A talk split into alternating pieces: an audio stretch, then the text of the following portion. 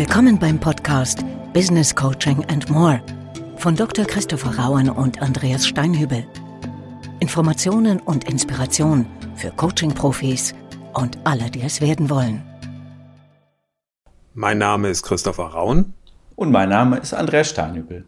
Wir arbeiten beide seit über 25 Jahren als Business Coaches und sind vom Hause aus Diplompsychologen. Und mit diesem Podcast wollen wir unsere Erfahrungen rund um das Thema Coaching teilen und auch über den Tellerrand hinausblicken. Und heute wollen wir uns mit der Frage beschäftigen, wann würden wir von Coaching abraten? Wann sind Grenzen erreicht? Genau, denn im Coaching kann man eben nicht alles erreichen und Coaching ist auch nicht für jeden und für jede Situation eine sinnvolle Maßnahme. Leider wird das ja manchmal in der Öffentlichkeit unscharf dargestellt, um es mal freundlich zu formulieren. Und wir möchten heute so ein bisschen präzisieren, indem wir auch ganz klar skizzieren möchten, wann sagen wir, macht Coaching keinen Sinn, wann raten wir vom Thema Coaching halt ab. Da möchte ich aus äh, einem ganz aktuellen Anlass bei mir berichten, wo ich jetzt auch gerade unlängst abgeraten habe, tatsächlich in ein Coaching reinzugehen. Und zwar handelt es sich um einen, äh, einen Klienten, einen, tatsächlich einen Geschäftsführer von einem Unternehmen, hochintelligenter äh, Mann, sehr erfahren in seinem Berufen, auch gleichzeitig äh, Spezialist in seinem, in seinem Beruf, in seiner Branche, der ähm, wirklich äh, viel erreicht hat und äh, wie gesagt sehr, sehr intelligent war. Und im Vorgespräch merkte ich schon so, er druckst so rum, als es um das Thema ging, er sagte nämlich, es geht so um Führung von Mitarbeitern und ich hatte ihn gebeten, mir näher so zu erklären, was er genau damit halt meint. Und es stellte sich immer mehr heraus, dass es bestimmte Situationen gibt, wo er wirklich Panik hat. Also wo er mit Mitarbeitern zusammensitzt und so innerlich schwitzt und manchmal auch äußerlich schwitzt. Und er fing dann tatsächlich also auch an, in unserem Gespräch an, stark äh, zu schwitzen. Und ich merkte eben, es ist eine ungute Situation offensichtlich für ihn entsteht. Und habe das dann auch direkt angesprochen. Und äh, dann hat er sich, Gott sei Dank, muss man wirklich sagen, geöffnet und auch gesagt, ja, also wirklich regelmäßig Panikattacken. Das heißt erstmal eine Situation, wo jemand in eine Angst, ich sage jetzt bewusst mal Störung geht äh, würdest du sehr deutlich aus deiner Professionsrolle sagen, da hört Coaching auf. Ich frage mal ganz bewusst naiv, warum eigentlich? Wenn jemand eine, eine so massive Angststörung halt hat, wie das jetzt in dem Fall gegeben war, also in seinem Verhalten und auch in seinem Erleben sich so eingeschränkt fühlt, dass er nicht mehr das Gefühl hat, Herr im eigenen Haus zu sein, ähm, dann muss man natürlich ganz klar davon ausgehen, dass die eigene Selbststeuerungsfähigkeit äh, sehr, sehr eingeschränkt nur noch vorhanden ist. Und Selbststeuerungsfähigkeit, zumindest prinzipiell, ist aber die Grundlage dafür, dass Menschen sich selbst helfen können. Und das ist ja die Grundlage von Coaching, ähm, wo wir immer davon ausgehen, der Klient hat alles, was er braucht, um sich selbst helfen zu können. Und wir versuchen nur einen Rahmen zu gestalten, wo wir das helfen herauszukitzeln aus dem Klienten. Ja, wenn aber jemand so stark in seiner Selbststeuerung eingeschränkt ist, dass das gar nicht möglich ist, weil ein anderes Thema so eine Dominanz hat, dass es im Prinzip den Alltag steuert und die Gedanken den ganzen Tag darum kreisen. Und das war jetzt bei diesem Klienten oder ebenfalls, war ja eben kein Klient oder ist kein Klient geworden, war ja eben ein Interessent. Das war bei diesen Menschen so, da muss man ganz klar sagen, ähm, da reicht Coaching nicht. Da braucht es eine Maßnahme, die deutlich mehr in die Tiefe geht. Das heißt, wir können einmal ganz deutlich festhalten als Indikator, wenn die Selbststeuerungsfähigkeit des Klienten reduziert ist, also jemand sich im wahrsten Sinne des Wortes nicht mehr am eigenen Schopfe aus dem Sumpf befreien könnte, dann ähm, raten wir ähm, sehr sorgsam zu prüfen, ist es überhaupt noch coachbar oder ist es eine Grenze von Coaching erreicht und damit wären dann andere beraterische Leistungen äh, deutlich sinnvoller. Genau, beraterische Leistung oder in dem Fall eben auch tatsächlich therapeutische Leistung, wo man dann sagen muss, hier ist wahrscheinlich eine Psychotherapie das deutlich bessere, wirkungsvollere und passende Instrument um mit diesem Thema halt professionell halt umgehen zu können. Und genau das habe ich dann auch versucht zu tun, indem wir äh, dann das machen, was ich glaube ich für ganz, ganz wichtig halte, nämlich eine Brücke darzustellen, eine Brückenfunktion wahrzunehmen. Das heißt, die Klienten jetzt nicht im Regen stehen lassen und sagen, nee, ich coach sie jetzt nicht selber schuld, ihr eigenes Problem und Ende der Geschichte, sondern natürlich zu sagen, okay, hier hat jemand offensichtlich ein sehr massives Problem. Natürlich lasse ich dem nicht im Stich, auch wenn ich ihm direkt selbst nicht weiterhelfen kann. Und da versuchen wir natürlich dann mit unserem therapeutischen Netzwerk Unterstützung zu geben. Ähm, das ist natürlich nicht immer einfach, weil das wissen wir natürlich auch, dass es da lange Wartefristen gibt, bis man einen Therapieplatz halt bekommt. Aber gleichzeitig, wie gesagt, dafür sind Netzwerke ja da, versuchen wir auch gerade in diesen akuten Fällen da, wo starkes Leiden halt da ist, Klienten oder wie gesagt eben nicht Klienten und Interessenten zu dem Zeitpunkt ja nur weiterzuhelfen, ähm, damit sie nicht im Regen stehen bleiben und das Gefühl haben, ja toll, jetzt war ich da beim Coach, der konnte mir auch nicht helfen.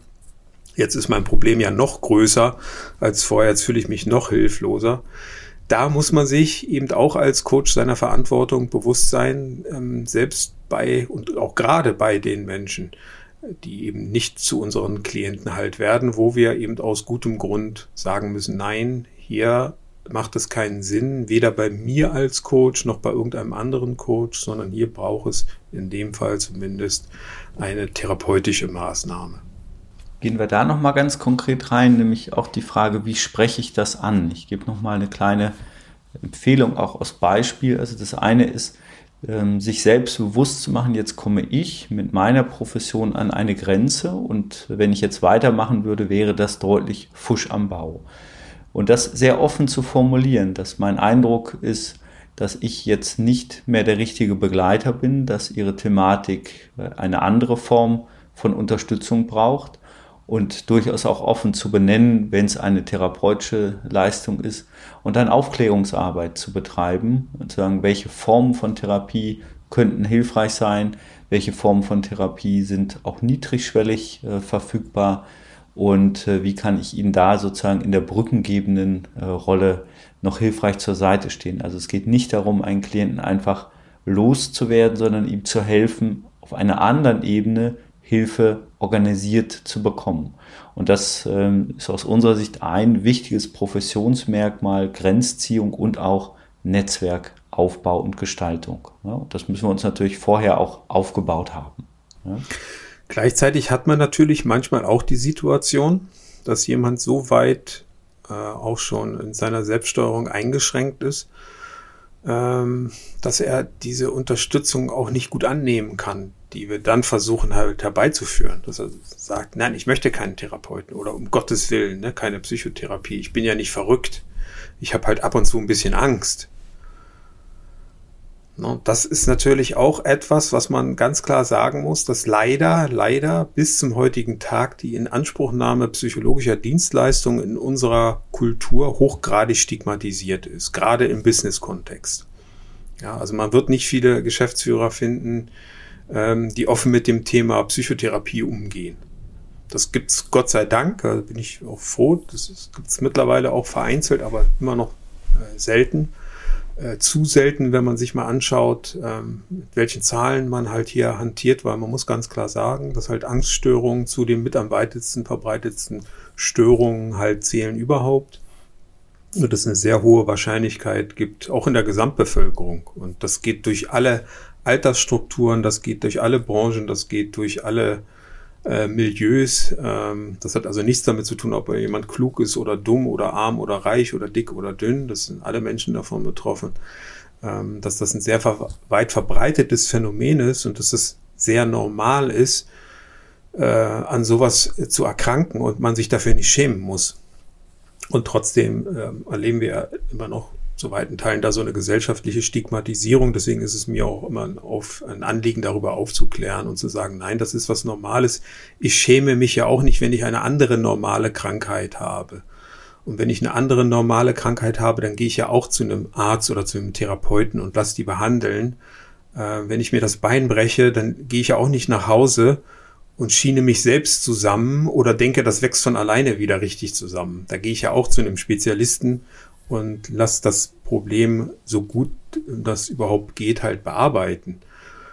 Ja, das, also da käme niemand auf die Idee, das zu machen. Und äh, interessanterweise eben meiner Meinung nach aus diesen Stigmatisierungsgründen ist das im Bereich von psychischen Erkrankungen sehr häufig der Fall, dass sich Leute dann halt schämen, sich nicht trauen, sich behandeln zu lassen, dass mit Gesichtsverlust halt assoziiert wird und man versucht, das irgendwie selbst zu behandeln oder hofft, dass das von alleine wieder weggeht teile das sehr und ich finde gleichzeitig eine Ermutigung, äh, auch zu sagen, ich versuche immer das wirklich, ähnlich wie du es auch gesagt hast, äh, zu normalisieren, zu sagen, was würden Sie machen, ne, wenn Sie einen Schnupfen haben?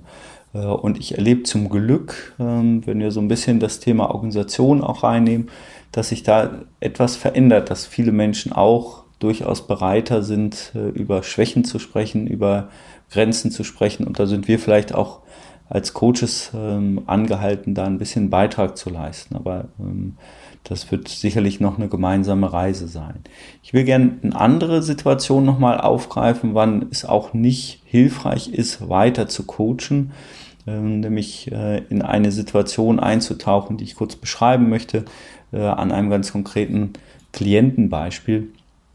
Ähm, die Frage ist, wie viel Eigenanteil und Eigenentwicklungswunsch hat ein Klient? Viele unserer Klienten sind erstmal geschickte Klienten im Sinne, die sind geschickt worden. Jemand anderes hatte eine Idee, dass Coaching für ihn eine gute Idee wäre.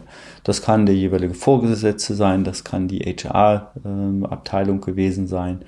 Und äh, wenn wir an der Stelle merken, äh, dass jemand nur im Coaching ist, und ich betone das nur, das führe ich gleich nochmal aus, weil andere für ihn etwas wollen. Ähm, dann haben wir zu wenig Eigenbezug äh, und dann kann es sein, jemand tut so, als ließe er sich coachen und dann ist es leider auch am Ende oft so, dass der Effekt dann eben auch der ist, jemand hat so getan, als hätte er einen Effekt. Das heißt, ein Teil der Klärung ist dann gerade zu Beginn. Was ist das? Was im Coaching für Sie hier tatsächlich ein Eigenthema sein kann. Kurzes Beispiel, ich habe einen Meister begleitet, der ähm, äh, aufgrund einer kritischen Ergebnisrückmeldung nach einer Mitarbeiterbefragung, es gab eine Mitarbeiter- und Vorgesetztenbeurteilung in dem Unternehmen, ähm, er hat sozusagen eine rote Lampe bekommen, also sehr viele Kriterien Wertschätzung, Zielorientierung, Feedbackkultur etc. sehr, sehr kritisch. Ähm, dann ähm, hat sein Vorgesetzter ihn darauf angesprochen, hat gesagt, äh, so geht es nicht weiter, also ein sehr direktes, interaktives, äh, positives Feedback gegeben. Hat gesagt, ähm, an ihrer Stelle würde ich mich dringend coachen lassen. Der Weg ging zur Personalabteilung, die haben einen Coach ausgewählt, vorausgewählt äh, und äh, dann saß ich mit diesem Klienten und der HRlerin zusammen. Ähm, der Klient machte zunächst einen sehr, ich sag mal, bewusst bockigen Eindruck. Äh, Arme waren verschränkt und er hat ganz deutlich gemacht, dass er überhaupt nicht hier sein möchte. Dann hatten wir einen zweiten Teil, ähm, wo ich dem Klienten gefragt habe, ähm, na, sie wollen eigentlich nicht hier sein. Ähm, und jetzt sind sie in einer Situation, die sie nötigt, hier zu sein, weil wir wissen beide, dass sie nicht wirklich ein Angebot bekommen haben, sondern eine Ansage. Und dann nickte er, lehnte sich ein bisschen weiter nach vorne. Äh, und die Frage, ähm, Christopher, über die wir beide auch öfter schon gesprochen haben, die, glaube ich, eine Schlüsselfrage ist, gibt es irgendetwas, was wir beide hier tun können, damit diese Situation für sie selbst und nur für sie selbst in irgendeiner Form nützlich sein könnte. Und auf die Frage guckte er mich einmal an, überlegte ein bisschen, nahm eine vorbereitete Flipchart-Rolle äh, aus seiner mitgebrachten Tasche ähm, und hat genau aufgeschrieben, was er sich vorstellt und genau aufgeschrieben, woran er arbeiten möchte. Das heißt, er brauchte sozusagen ein Signal, einsteigen zu können, dass deutlich ist, jetzt geht es um mich. Um mich in meiner Entwicklung, um mich in meiner Verarbeitung. Und wenn wir diesen Punkt hinbekommen, dann haben wir innere Bereitschaft, dann haben wir Einsteigen. Ich sage ganz deutlich aus meiner Sicht umgekehrt, wenn wir diesen Punkt nicht hinbekommen, dann ist meine persönliche Anregung, das auch zu thematisieren, also auch deutlich zu machen. Mein Eindruck ist, dass sie hier nur sind, weil es andere für sie wollen ganz ehrlich, lassen uns entspannt eine Tasse Kaffee trinken und dieses Szenario damit beenden, weil das ist nicht für Sie nützlich und das ist nicht mein Verständnis einer professionellen Coaching-Zusammenarbeit. Ja, das kann passieren, ähm, aber es geht nicht so sehr darum, um diesen viel zitierten Begriff Freiwilligkeit, sondern steigt jemand wirklich ein in Selbstentwicklung. Wie siehst du das, Christopher? Ja, ich teile das sehr, was du gesagt hast. Und wenn man eine Chance hat, aus einem geschickten Klienten einen Klienten zu machen, der wirklich aus eigenem Antrieb kommt. Und ich glaube, ähm, man, man schafft das in ungefähr 80 Prozent der Fälle. Also man hat gute Erfolgsaussichten. Dann kann man auch ein gutes Coaching machen.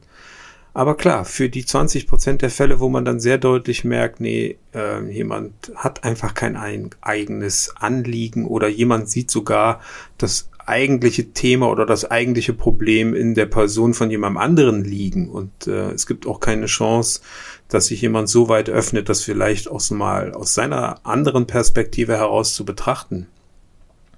Da muss man halt ganz klar sagen, dann kann man sich das Coaching schenken. Und da muss man dann auch die Reißleine ziehen im Vorgespräch und sagen, ähm, ich glaube halt, dass das hier zu nichts führen wird und das auch begründen. Auch das halte ich für wichtig, ähm, dass da zumindest nochmal ein Impuls mitgegeben wird, äh, warum man da die Grenze zieht. Auch aus dem eigenen Professionsanspruch heraus halte ich das für richtig, dass man das auch transparent macht, dass man jetzt nicht mit dem Coaching aufhört, weil einem die Nase von einem anderen Menschen nicht passt, sondern dass es da professionelle und hoffentlich eben auch nachvollziehbare Gründe für gibt.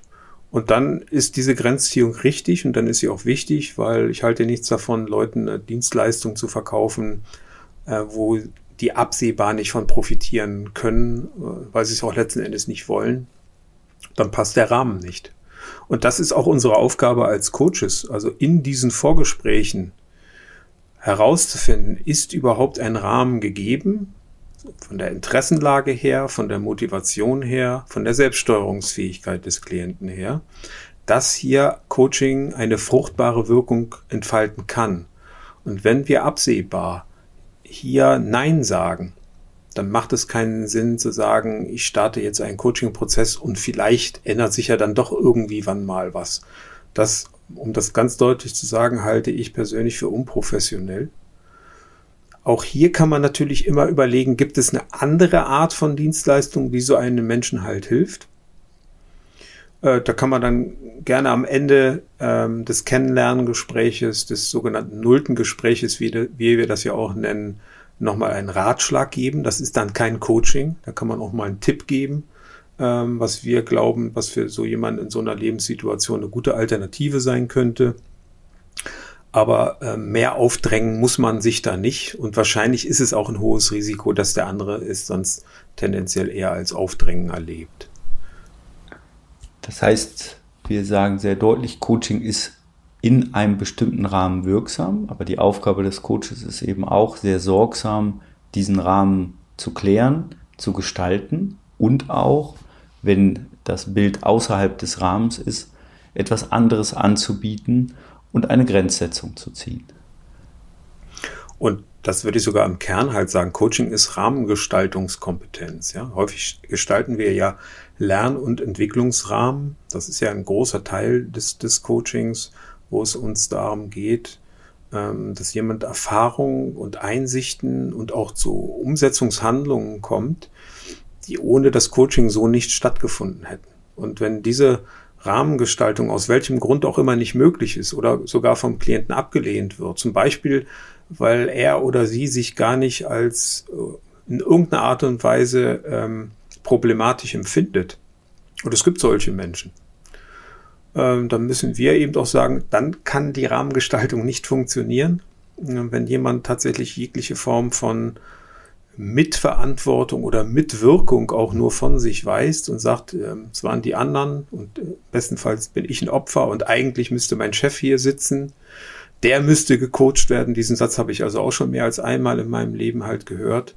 Dann muss man sich als Coach sehr genau die Frage stellen und da muss man auch dem Interessenten zu diesem Zeitpunkt sehr genau die Frage stellen, ähm, ob tatsächlich Coaching hier angefangen werden soll oder ob man von vornherein sagt, nein, äh, dann hat das wahrscheinlich keinen Zweck. Und dann ziehen wir lieber früher die Grenze und beweisen damit unsere Professionalität, als dass wir äh, uns auf einen Prozess halt einlassen, wo wir einfach die Hoffnung haben, da könnte vielleicht dann doch irgendwie noch was bei rauskommen. Weil letzten Endes die Hoffnung kann man immer haben, das ist kein Argument, deswegen aus meiner Sicht. Hier brauchst andere äh, professionelle Grenzen ja, mit, mit diesen ähm, Einblicken in äh, Coaching-Prozesse, beziehungsweise eben nicht Coaching-Prozesse, sondern Vorgespräche, hoffen wir, dass wir auch hier möglicherweise sowohl Coaches wie auch potenziellen Klienten eine kleine Hilfestellung geben konnten, äh, wo man gut Grenzen ziehen kann, wo man gut Grenzen ziehen muss aus unserem Verständnis im Coaching und dass eben Coaching nicht das große Allheilmittel ist, wo wir alle Probleme mit lösen können und was grundsätzlich immer funktioniert, auch wenn jemand geschickt wird oder wenn jemand krank ist und jemand andere Probleme halt hat. Und auch das ist für mich ein Zeichen von Professionalität und von Stärke. Das ist für mich kein Zeichen von Schwäche. Ja, in diesem Sinne wünschen wir allen gute Rahmengestaltung und äh, luken nochmal abschließend in den nächsten Podcast. Genau, und da wollen wir uns damit beschäftigen, was Coaching in der Corona-Pandemie verändert hat und welche Auswirkungen das ganz konkret auf die Coaches halt hatte. Ähm, das ist äh, ganz, so viel kann man glaube ich schon vorwegnehmen. Äh, nicht ganz unerheblich, was das mit der Coaching-Branche und auch mit einzelnen Coaches und dem Coaching-Format selbst halt gemacht hat. Bis dahin wünschen wir wieder äh, eine gute Zeit und sagen auf Wiederhören. Gute Zeit. Sie hörten den Podcast Business Coaching and More. Wenn es Ihnen gefallen hat und Sie die kommende Ausgabe nicht versäumen möchten, abonnieren Sie bitte den Podcast. Auf Wiederhören.